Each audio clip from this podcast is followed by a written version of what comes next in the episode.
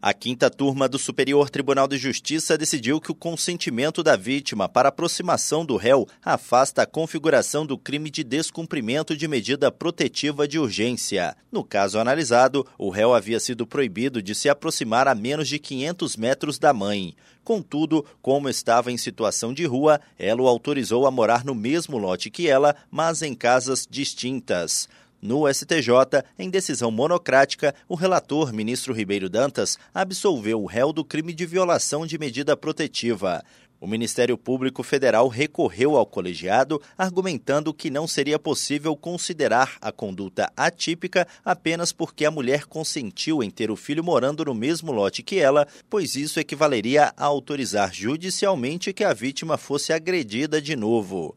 O colegiado da quinta turma negou o provimento ao recurso e confirmou a decisão do relator. Ribeiro Dantas citou o precedente da sexta turma no sentido de que, se a aproximação do réu teve a concordância da vítima, não há lesão ao artigo 24A da Lei 11.340 de 2006, inclusive por não haver a conduta dolosa de desobediência na medida protetiva.